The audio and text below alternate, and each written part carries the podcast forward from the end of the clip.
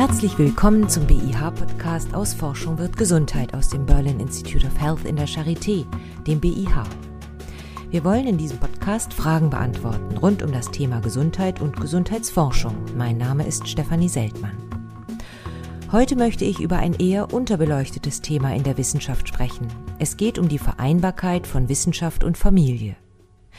In der Forschung sind die Arbeitstage oft sehr lang, Experimente lassen sich nicht auf die Minute genau vorherplanen.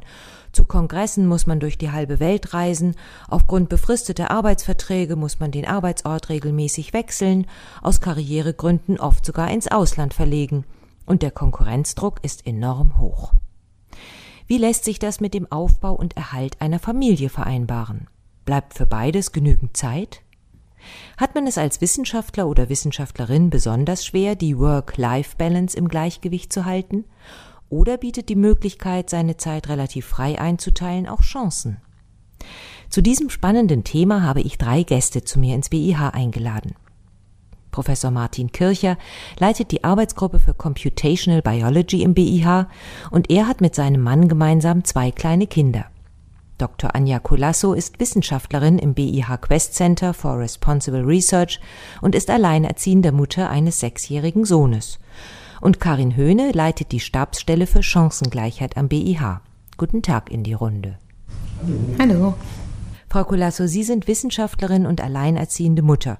Beschreiben Sie doch mal Ihren Alltag. Also ich betreue mein Kind im Wechselmodell. Das heißt, mein Sohn ist immer eine Woche bei mir, in der Zeit bin ich in Leipzig und arbeite im Homeoffice. Und in der anderen Woche ist er bei seinem Vater, der auch wissenschaftlich tätig ist. Also ich arbeite hauptsächlich eben mit meinem Computer, habe meine Besprechungen und meistens ist das auch zeitlich ganz gut zu koordinieren. Wir achten auch in der Gruppe darauf, wie Termine gelegt werden. Was jetzt eher mal ein Konflikt ist, ist, dass ich Veranstaltungen habe, also eher im Sinne von Fortbildung, Weiterbildungsveranstaltungen, die dann bis in den späten Nachmittag gehen. Aber da muss ich auch sagen, da mein Kind halt jetzt schon relativ groß ist, dann geht er halt mal mit zu Freunden. Meine Mutter kommt oft auch zu uns. Also ist es eigentlich bisher nicht so problematisch gewesen. Herr Kircher, Sie haben zwei Kinder und einen Mann. Wie teilen Sie sich die Erziehungsarbeit auf? Also unsere Aufteilung ist sehr gleichmäßig. Wir sind beide Vollzeit beschäftigt und auch nicht in der Nähe unserer Familien. Das heißt, wir müssen es zwangsläufig so aufteilen zwischen uns. Wir haben das auch gleich mit der Elternzeit so gemacht, dass wir im zwei bis drei Monatsrhythmus gewechselt haben. Seitdem die Kinder in die Kita gehen, wechseln wir uns da auch halt ab, äh, wer an welchen Tagen reinbringt. Also normalerweise bringe ich an zwei Tagen rein, eher an drei Tagen. Wir haben auch einen Sohn, der frühkindliche Förderung braucht und haben da an, an zwei Tagen in der Woche Lokopädie und Ergotherapie. Da wechseln wir uns auch ab, dass immer einer ihn reinbringt. Also das versuchen wir sehr gleichmäßig zu machen. Dadurch, dass es Zwillinge sind und Zwillingsjungs, sind die halt auch recht kompetitiv miteinander. Das heißt, wir versuchen auch am Wochenende dann äh, die Chance zu nutzen, sie tatsächlich mal zu trennen, dass einer mit ihm einkaufen geht, der andere mit ihm kocht. Ansonsten versuchen wir unsere Termine gegenseitig abzudecken. Ja, also wenn ich abends noch Telefonate habe mit Kooperationspartnern, dann muss mein Mann gucken, dass er da Zeit hat. Und wenn er laufen gehen will, habe ich halt die Kinder. Und so teilen wir uns da rein. Karin Höhne, sind das zwei typische Beispiele aus dem Leben von Wissenschaftlern mit Familien? Naja, so ein bisschen die Frage, was typisch ist. Also wenn man sich die Zahlen anguckt, ist es im Grunde schon fast untypisch, dass es Menschen in der Wissenschaft sind, die Kinder haben, weil besonders im Mittelbau einfach ein ganz großer Teil zwar einen Kinderwunsch hat, aber kinderlos bleibt, weil es aufgrund der Rahmenbedingungen schwierig ist, Familie zu leben und Familienwünsche zu erfüllen. Und ansonsten kann man wahrscheinlich nur sagen, dass jede Familie individuell ist in dem Setting. Wer hat mit wem Kinder, wie viele Kinder, mit welchen Bedürfnissen, wer war schwanger oder auch nicht. Also insofern sind das sicherlich zwei Beispiele, aber inwiefern man das als typisch bezeichnen kann, wage ich gar nicht so zu beurteilen. Sie haben schon gesagt, eine größere Anzahl von Wissenschaftlern wagt erst gar nicht den Schritt, eine Familie zu gründen. Können Sie da konkretere Zahlen nennen? Und Warum wagen Sie es denn nicht? Womit kämpfen denn die meisten Wissenschaftler oder Wissenschaftlerinnen, wenn sie eine Familie gründen wollen? Das ist ganz interessant, was die Zahlen betrifft, weil wir da eine große Lücke haben sozusagen. Also es gibt ganz wenige verlässliche und regelmäßig erhobene Zahlen über Elternschaft in der Wissenschaft. Also eine Zahl aus dem letzten Bundesbericht Wissenschaftlicher Nachwuchs aus dem Jahr 2021 hat festgestellt, dass bei dem promovierten Personal die Hälfte der Menschen keine Kinder hat. Bei den Frauen ist die Zahl sogar noch mal ein bisschen höher. Und grundsätzlich ist es so, dass WissenschaftlerInnen häufiger kinderlos sind als Gleichaltrige in anderen Branchen. Und auf der Ebene der Professuren ist es so, dass eher die Professorinnen kinderlos bleiben. Da sind es laut dem Bovin 2021 fast 50 Prozent der Professorinnen, die keine Kinder haben.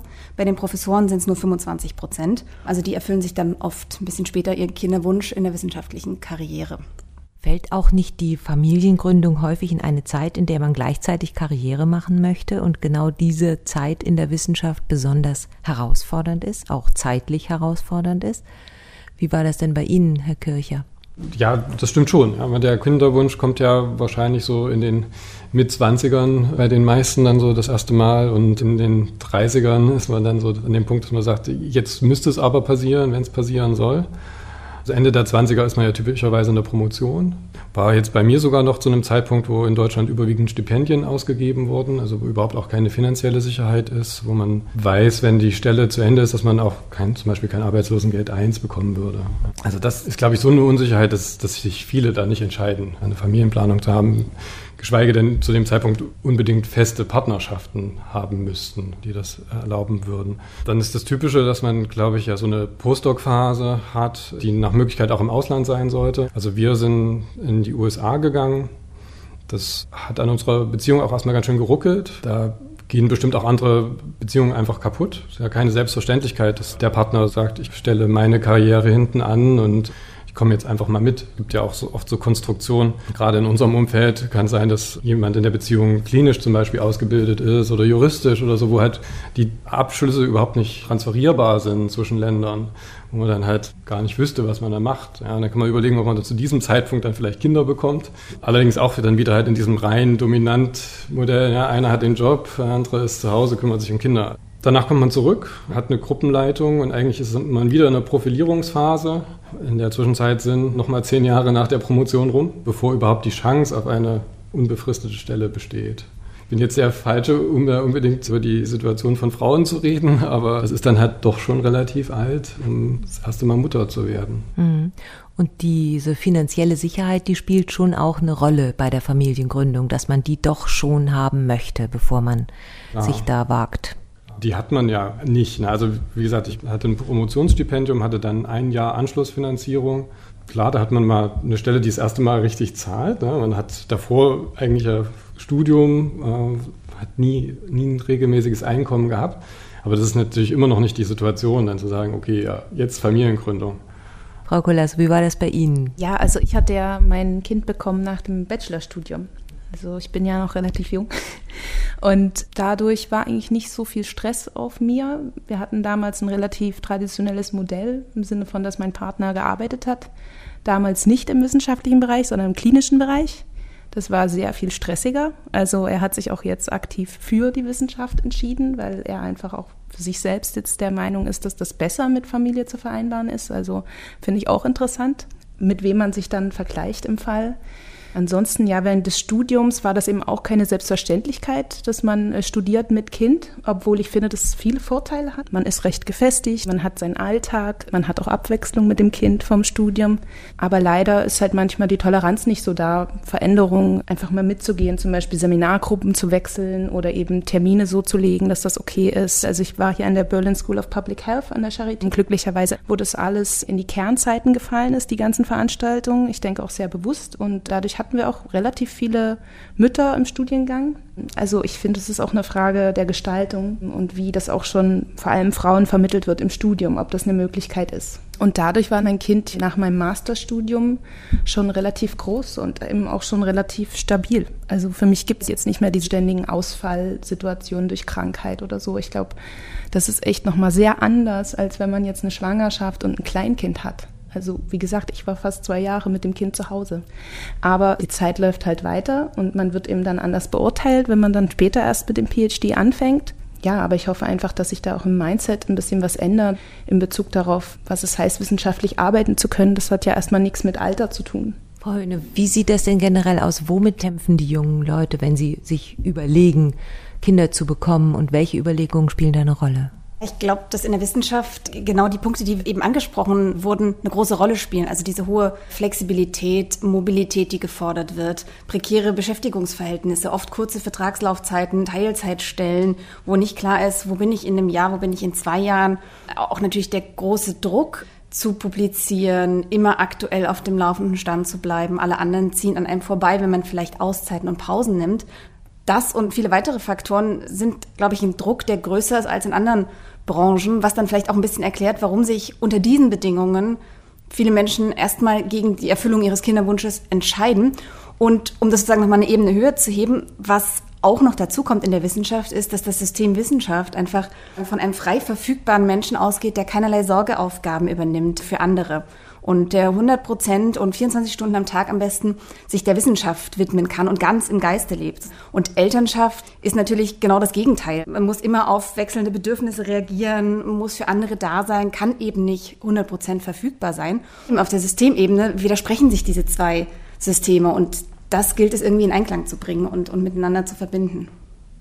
Herr Kircher, Sie haben gerade den Ruf auf eine Professur erhalten in Lübeck. Sie haben es also geschafft, trotz, mit Familie. Wie ist Ihnen das geglückt? Eine interessante Frage.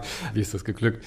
Naja, indem man einerseits natürlich genau das macht, was von einem irgendwie erwartet wird. Wenig Schlaf vielleicht. natürlich die, die normalen unruhigen Jahre mit kleinen Kindern. Einerseits natürlich, indem man die Erwartungen erfüllt, ne? dass man halt seine Postdoc-Jahre im Ausland hatte, dass man Kontakte, Kooperationen dort auch wieder mit zurückbringt, dass man publiziert und all das. Also Darauf läuft es am Ende hinaus. Wie schafft man es mit Kindern, indem man eine starke Partnerschaft oder Familie hat, die auch helfen? Bietet die Wissenschaft da auch Chancen, weil man eben seine Paper vielleicht auch eben nachts zu Hause schreiben kann und nicht dafür unbedingt ins Büro muss? Ich weiß nicht, ob man sie nachts schreiben möchte. Wenn die Kinder im Bett sind, ich habe fast jeden Abend noch eine Telefonkonferenz, weil meine Kooperationspartner halt in der Zeitzone mit neun Stunden Zeitverschiebung sind. Das stresst natürlich die Beziehung ich glaube nicht, dass das das Ziel sein sollte. Alles, was dann Flexibilität ist, greift eigentlich in, auch in diese Räume rein, die ich vielleicht auch brauche, um meine Partnerschaft oder meine Familie zu erleben. Also da bin ich sehr vorsichtig, was diese Freiräume angeht. Wir auch Reiseverpflichtungen, die waren jetzt die letzten zwei Jahre weg. Da war Corona ein Vorteil. Ja, weil ich bin jetzt die nächsten drei Monate jeweils eine Woche in den USA. Also weil halt Veranstaltungen jetzt auch nachgeholt werden, die schon drei Jahre geplant sind. Und was würde passieren, wenn Sie da nicht hinfahren? Also es funktioniert, Kontakte aufrechtzuerhalten, die man vorher etabliert hat. Kooperationen, Menschen, die man vorher kannte, das aufrechtzuerhalten, das funktioniert online. Aber ich lerne tatsächlich online keine neuen Leute kennen. Also das ist wichtig in der Wissenschaft. Ja, also eine Kooperation neu aufzubauen ist super wichtig. Auch die Chance zu haben, nach einem Vortrag auf dem Gang mit jemandem zu reden, abends bei einem Getränk mit jemandem zu sitzen und das in etwas entspannterer Atmosphäre zu gucken, wo man wissenschaftlich überlappt, was man gemeinsam machen könnte.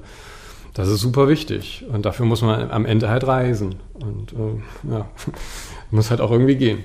Und es gibt viele Veranstaltungen, die aufs Wochenende gelegt werden. Ja, also gerade dieser Übergang zum Klinischen, da ist eine gewisse Selbstverständlichkeit, dass Sachen eher auf die Wochenenden kommen oder eher außerhalb der Patientensprechstunden. Das ist natürlich super familienunfreundlich. Frau Kulasso, wie ist das bei Ihnen? Also im Moment ist halt eine Konferenz geplant, eine Summer School, an der ich teilnehmen möchte. Das fällt aber halt in die Woche, in der ich eben mit meinem Sohn sowieso nicht zusammen wäre. Von daher ist das ganz praktisch. Ich muss aber sagen, dass ich allgemein ein bisschen eine andere Attitüde dazu habe. Also ich gebe sehr viel eigentlich ab. Ich war auch mal zwei Monate in den USA für meine Masterarbeit. Damals ist er komplett bei seinem Vater geblieben. Man muss dazu sagen, mein Ex-Partner ist eine Person, die eben sehr engagiert ist für seinen Sohn und der mir auch immer vermittelt hat, du kannst machen, was du willst. Also unser Sohn, das ist auch gut, wenn er bei mir bleibt und das ist auch okay. Also wir hatten nicht oft diese Schuldzuweisung innerhalb unserer Partnerschaft und auch innerhalb der größeren Familie ist sehr viel Bereitschaft da zu sagen, ja, gib mir bitte mal mein Enkelkind, ich möchte gern mit denen in Urlaub. Also sehr viel Engagement von der Familie. Das geht so weit, dass mir gesagt wurde, ja, also wenn das gar nicht geht mit deinem Masterstudium, er kann bei uns wohnen. Also da ist eine sehr große Bereitschaft da und immer diese Vermittlung von das schaffen wir irgendwie. Also nicht so dieses, das ist jetzt die Katastrophe, wenn, wenn du nicht da bist am Wochenende oder so. Oder das ist jetzt ganz schlimm für das Kind. Ich bin eben auch in einem Drei-Generationen-Haushalt aufgewachsen und kenne das selbst ebenso. Ich sehr viel bei meinen Großeltern aufgewachsen war und das auch nie schlimm fand. Muss man sich auch verwahren gegen das schlechte Gewissen, das in einem selbst wächst oder das einem möglicherweise von der Umgebung anderen Müttern in der Kita oder Vätern entgegengebracht wird? Ja, also finde ich schon. Man muss schon gute Gründe haben dafür, was man machen möchte. Und für mich war das mit der Masterarbeit damals eine große Chance. Und das hat sich dann auch wiedergespiegelt, dass das was Gutes dabei rumgekommen ist. Ich habe dafür einen Preis bekommen. Auch für spätere Einstellungsgespräche war das natürlich von Vorteil, so eine Erfahrung vorzeigen zu können. Aber ich habe dafür auch in Einstellungsgesprächen Kritik bekommen. Also in die Richtung, wie könnten Sie das machen mit Ihrem Kind? Und also, das finde ich halt einfach, muss man in Frage stellen, ob das so schlimm ist. Ich denke, wenn man das von Anfang an ein bisschen mehr auch loslässt und gar nicht so immer sich als einzige Bezugsperson versteht, dann fällt das auch mit der Zeit nicht mehr so schwer und die Kinder sind ja dann sowieso auch ein bisschen unabhängiger. Na, und der spannende Aspekt an dem Beispiel ist ja jetzt auch, dass das natürlich eine Frage ist, die Müttern in der Wissenschaft oder Müttern in unserer Gesellschaft viel eher gestellt wird, ja, und wo sie sich mit auseinandersetzen müssen, wie du sagst, harte Kritik an, an deinem Lebensmodell, an deiner gewählten Rolle und Beziehung zu deinem Kind. Und das ist ja dann auch was, was eben gerade die Mütter, zum Teil auch Väter, aber im Gros sozusagen viel eher die Mütter auch in der Wissenschaft erleben, so diese Zerrissenheit zwischen den Erwartungen, wie hat eine Mutter zu sein und wie hat eine Wissenschaftlerin zu sein. Und man muss sich dann immer entscheiden, verbringe ich jetzt Zeit mit meinem Kind, erfülle ich die äh, gesellschaftlichen Rollenerwartungen und die ich ja auch selber irgendwie vielleicht habe und leben möchte, oder mache ich alles, was in der Wissenschaft von mir erwartet wird und vernachlässige die andere Seite wieder. Ne? Also dieses Dilemma auch irgendwie aufzulösen, ist, glaube ich, eine gar nicht so leichte Aufgabe. Herr Kircher, kamen Ihnen schon Vorwürfe von wegen Rabenvater entgegen? Nee, also der Rabenvater, den, den gab es noch nicht, aber ich habe die umgekehrte Erfahrung gemacht, weil tragen Sie mal als Mann ein wenige Wochen oder Monate altes Kind durch die Gegend und achten Sie mal drauf, wie oft Sie gefragt werden, wo die Mutter ist. Wenn Sie in irgendein Geschäft reingehen, heißt es dann, schläft die Mutter gerade? Oder Sie sind halt in der U-Bahn unterwegs und die, dieses total unvorstellbar, wie die Mutter dieses Kind einfach dem Vater überlassen konnte.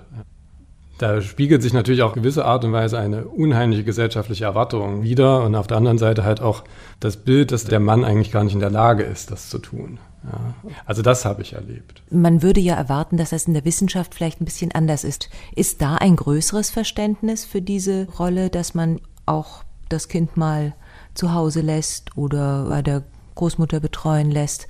Ist man da aufgeklärter und moderner oder ist die Wissenschaft genauso konservativ wie die restliche Gesellschaft, was das Aufteilen der Kinderarbeit angeht? Also ich glaube, da findet der Generationswechsel gerade statt. Das ist jetzt wieder was, was mir Freunde berichtet haben, wo sie halt die ersten waren, die in ihrer Arbeitsgruppe Elternzeit genommen haben als, als Mann der Chef dann so meinte, ja, das hätte ich mir damals ja nicht vorstellen können, mhm, aber danach das halt dann auch gut war und das dann halt auch andere Mitarbeiter in der Arbeitsgruppe später gemacht haben. Da ist, glaube ich, schon eine Veränderung drin. Wenn Sie als Arbeitsgruppenleiter oder jetzt als Professor sich vorstellen, Sie sind an einem ganz interessanten Projekt dran und haben da drei Doktoranden draufgesetzt und die werden jetzt schwanger oder gehen in Elternzeit und setzen aus und das Projekt wird nicht weiter verfolgt können Sie da schon auch so ein bisschen die Seite des Wissenschaftlers oder des Chefs verstehen, der dann sagt, hm, Mist, jetzt überholt uns die Konkurrenz, weil bei uns das Projekt stehen bleibt. Ist Ihnen das auch schon vorgekommen? Ja, also jetzt überholt uns die Konkurrenz, ist immer so, glaube ich, das so wichtig kann die Forschung an vielen Stellen dann nicht sein, dass es nicht auf diese paar Monate, dass die nicht kompensiert werden könnten oder dass man da nicht jemanden findet, der, der da mithilft und dass es dann irgendwie ausgeglichen werden kann. Also mein Postdoc hat jetzt auch sieben Monate Elternzeit genommen. Ich finde das für ihn eine ganz tolle Sache. Klar haben wir das als Lab gespürt. Ja, also wir haben halt nur einen Postdoc. Ja, und der Rest sind Doktoranden. Also natürlich merke ich, wenn die Person nicht da ist. Aber es ist ganz natürlich, dass er das macht und ich habe da vollstes Verständnis. Haben Sie das, weil Sie auch selbst Vater sind? Haben das andere Kollegen von Ihnen, die diese Erfahrung selbst nicht gemacht haben, auch? Kann ich nicht so einschätzen. Also die Kollegen, mit denen ich jetzt rede und die natürlich selber auch Kinder haben, für die ist das auch eine, eine Selbstverständlichkeit. Ich sehe oft auch dieses ganz klassische Modell. In Deutschland diese 14-Monats-Strategie, ja, also der Vater nimmt den ersten und den letzten Monat mit gemeinsam. Das sehe ich natürlich auch, dieses Minimalkonzept. Aber ich finde es super, wenn das gleichberechtigter ist. Die spannende Frage für mich in der Wissenschaft ist, auch nochmal eine andere, weil wir einfach so oft gar nicht darüber sprechen, dass Menschen ein Privatleben haben, dass Menschen Familie haben, ihre Mutter pflegen, Kinder haben, vielleicht auch einfach um, sich um sich selbst kümmern müssen, weil es ihnen nicht gut geht aus irgendwelchen Gründen. Und das, finde ich, passiert in der Wissenschaft immer noch viel zu wenig. Wir haben zum Beispiel jetzt gemerkt in Vorbereitung auf den Termin, wie viele gar nicht wollten, dass ihr Privatleben mit ihrem professionellen Dasein als Wissenschaftlerin, als Wissenschaftler verknüpft wird. Also wie sehr diese Sphären einfach noch getrennt werden. Und ich glaube, da müssen wir dran arbeiten, dass es einfach dazugehört, dass ich bestimmte Phasen in meinem Leben habe, wo ich vielleicht ein bisschen weniger produktiv bin, weil ich mich kümmern muss, weil es irgendwie andere Themen in meinem Leben gibt, weil ich vielleicht mal krank werde und dass das einfach auch dazugehört und uns vielleicht auch sogar wissenschaftlich weiterbringt, weil wir andere Positionierungen haben, andere Fragestellungen haben, einen anderen Blick auf die Welt, der uns dann auch in unserem wissenschaftlichen Erkenntnisgewinn weiterhilft und uns weiterbringt. Für mein Kind persönlich finde ich es eigentlich gut, dass er auch mitbekommt, dass als Frau, dass man bestimmte Themen bearbeitet, dass man vor Gruppen spricht. Also ich versuche ihm manchmal ein bisschen zu erzählen, was ich mache, obwohl das für ihn sehr abstrakt ist. Wir arbeiten ja viel mit Daten und Simulationen und so. Das ist nun nicht so einfach runterzubrechen. Aber zum Beispiel diese Themen dass ich eben auch mal von der Gruppe sprechen muss, dass ich irgendwas vorbereite und dass ich da auch mal aufgeregt bin und dass mir da auch jemand Fragen stellt und so. Das, das thematisieren wir durchaus. Und ich glaube schon, dass er da auch ein Stück weit dann stolz ist. So. Also das muss man ja auch sehen, bei einem fast Siebenjährigen fangen dann halt auch schon langsam so die Stereotype an. Im Sinne von, was machen Frauen im Alltag und so. Und da bin ich doch ganz froh, dass ich da mal so ein bisschen dagegen pushen kann. Als persönliches Beispiel, ja. Herr Kirche, wie ist das bei Ihnen? Wie viel Wissenschaft kommt in die Erziehung mit rein? Das ist auch eine sehr gute Frage. Man kann natürlich diese, diese persönlichen Charaktereigenschaften nicht so trennen, ne, die man so hat. Natürlich gibt es so an einigen Stellen so ein sehr methodisches Vorgehen und man liest halt Sachen. Ne, wenn irgendwelche Probleme auftauchen, guckt man mal, ob dazu was publiziert wurde. Man, man geht nicht unvorbereitet zu einem Arzt. Ne. Da ist, ist man ein bisschen zu sehr Wissenschaftler. Das merken auch die Kinder auch natürlich in Antworten, die man gibt, ne, wo man immer wieder sich bemüht, die Komplexität dieses Themas versucht darzustellen, die die Kinder vielleicht gar nicht mehr wollen. Also wir hatten auch schon Situationen, wo, wo das Kind von der Frage sozusagen zurücktritt und äh, das Interesse, so genau wollte ich es gar nicht genau, wissen. das Interesse ja. an, der, an der Antwort verliert und das jetzt bei einem viereinhalbjährigen. Ja, da muss man manchmal ein bisschen vorsichtig sein.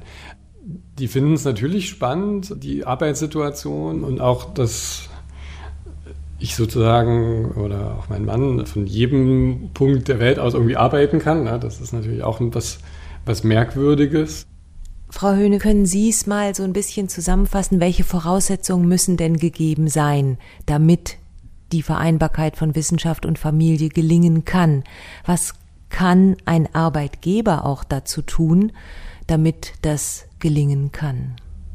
Ich glaube, es ist wichtig, an verschiedenen Stellen anzusetzen. Grundsätzlich braucht es eine Kultur, die signalisiert, es ist okay, Familie zu haben, sich vielleicht auch mal Zeit zu nehmen und dafür an einer anderen Stelle wieder aktiver sein zu können. Aber ich glaube, dass man sowohl auf individueller Ebene eine Antwort finden muss und die Person in der Situation, in der sie ist und auch in der Gesellschaft eine Unterstützung bekommt und sagt, es gibt Nachteilsausgleiche, wenn man Richtung Studierende oder PhD-Students denkt. Es gibt Möglichkeiten, in Teilzeit zu arbeiten, flexibel zu arbeiten, von verschiedenen Orten aus zu arbeiten, also individuelle Antworten zu finden. Aber gleichzeitig auch zu versuchen, die Strukturen zu verändern und da reinzugehen und zu sagen, wir verlängern vielleicht Stellen, die sonst auslaufen würden oder wir vergeben Verträge, die halbwegs verlässlich sind und wo man auch eine Familie planen kann, wo man weiß, man kann wieder zurück, man kann eine Auszeit nehmen, man kann auch wiederkommen. Also auch an solchen Stellschrauben zu drehen, um auch auf einer größeren strukturellen Ebene was zu verändern und nicht immer nur so im Klein-Klein zu reagieren, sondern vielleicht auch proaktiv die Dinge zu verändern. Es gibt kleine Dinge wie zum Beispiel eine Kinderbetreuung anzubieten bei Kongressen, bei Veranstaltungen, bei Symposien. Und es gibt große Dinge, dass man darüber nachdenkt, diese ewige Verlängerung von drei Monatsstellen wirklich mal anzugehen. Wo stehen wir denn da so im Moment? Was würden Sie sagen? Wie weit sind wir da schon gekommen? Ist jetzt eine gute Zeit? um auch Familie und Wissenschaft vereinbaren zu können? Oder braucht es da noch? Im deutschen Wissenschaftssystem? Ja. Ich könnte jetzt überspitzt sagen, als Vater sind wir da recht weit. Für Mütter sieht die Situation ein bisschen anders aus. Gerade die Pandemie hat ja gezeigt, dass die Probleme, die immer noch da sind, wie unter einem Brennglas nochmal verschärft wurden und die Publikationstätigkeiten besonders von Müttern zurückgegangen sind, die Drittmitteleinwerbung bei Frauen mit Kindern zurückgegangen sind.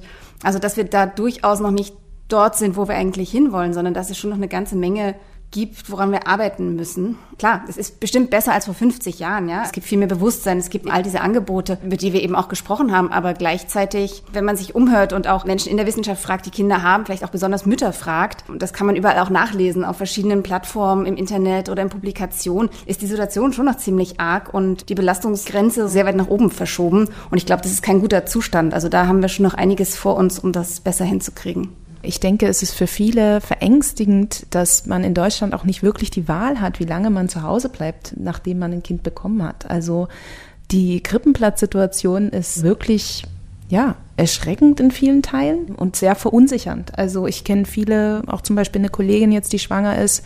Also das ruft ganz viele Ängste hervor, dass man gar nicht weiß, wie es weitergeht, weil jeder weiß, oh, da muss ich mich sofort anmelden. Und für mich war es ja auch so, dass ich keinen Krippenplatz bekommen habe nach einem Jahr. Das ist total frustrierend. Es gibt so eine selbstverständliche Haltung in Deutschland, dass Frauen natürlich auch arbeitet, das ist ganz normal, aber dann die Umsetzung ist halt einfach nicht so gut an vielen Stellen. Und ich persönlich wüsste zum Beispiel auch nicht, würde ich jetzt noch mal zwei Jahre zu Hause bleiben wollen, aus verschiedenen Gründen. Vielleicht nicht, vielleicht lieber Teilzeit, aber gibt es denn dafür Möglichkeiten? Eigentlich auch nicht so viele. In anderen Ländern geht das. Ich war eben, wie gesagt, in den USA. Die ganzen Kolleginnen dort waren alle nur drei oder vier Monate zu Hause und fanden das total erstaunlich, wie man so lange überhaupt zu Hause bleiben kann, das ist doch langweilig und so weiter. Also dieser Perspektivwechsel ist manchmal echt faszinierend, weil man so merkt, in welchen Strukturen, also wie das alles so vorgegeben ist in dem Setting, in dem man halt ist. Und eigentlich fände ich, es sollte für jeden einfach eine Möglichkeit geben, das zu tun, mit dem er sie sich halt wohlfühlt. Und wenn das heißt, heißt, nach drei Monaten will ich wieder Vollzeit da sein, ist das legitim. Das machen Männer ja übrigens auch viel. Wenn jemand sagt jetzt, wie ich zum Beispiel, ich habe mich da auch wohlgefühlt, ein Jahr mit dem Kind zu Hause, ich fand das auch richtig für mich und für ihn, dann sollte das auch akzeptiert sein. Das ist doch am Ende meine familiäre Situation und meine ganz persönliche Entscheidung. Aber diese Rahmenbedingungen sind eben nicht da und die verunsichern extrem. Hm, das ist allerdings dann kein wissenschaftsspezifisches Problem, wenn es die Kita-Plätze nicht gibt, wobei das vielleicht in der Wissenschaft besonders dramatisch ist. Ja, es gibt halt in der Wissenschaft schon größeren Druck, würde ich denken, wieder einzusteigen, zumindest in Teilzeit, weil, wie Sie schon meinten, jetzt die Projekte laufen weiter. Man hat vielleicht eine Finanzierung über einen bestimmten Zeitraum. Man sitzt gerade noch an der und der Publikation. Eine Schwangerschaft lässt sich ja jetzt auch nicht komplett planen. Da gibt's noch andere Probleme, die ich schon bei anderen Jobs nicht so sehe. Was ist denn Ihre Botschaft an die jungen Leute, die sich darüber Gedanken machen, eine Familie zu gründen? Meine Botschaft wäre, dass man das auf jeden Fall tun sollte, wenn man eine entsprechende Partnerschaft hat und die Bedingungen hat dafür, weil ich glaube, das ist einfach im Nachhinein doch sehr traurig, wenn man sich dann nicht dafür entschieden hat, wenn das so ein inniger Wunsch war. Auch wenn dann vielleicht die Karriere nicht so läuft, wie man dachte, hat man auf der anderen Seite was für sich geschaffen. Wenn ein starker Kinderwunsch da ist, dann finde ich auch, dass unsere Bedingungen letztendlich trotzdem auch gut sind und man vielleicht an der einen oder anderen Stelle eben auch in eine Verhandlung gehen muss, vielleicht schon Sachen vorher besprechen sollte, auch mit der, mit der Gruppe sich austauschen sollte, welche Möglichkeiten gibt's, aber dass man sich dann nicht von seiner Angst leiten lassen sollte zu sehr. Herr Kircher, was wäre Ihre Botschaft an junge Menschen, die in der Wissenschaft tätig sind, die vielleicht gerade ihre Doktorarbeit machen und darüber nachdenken, eine Familie zu gründen?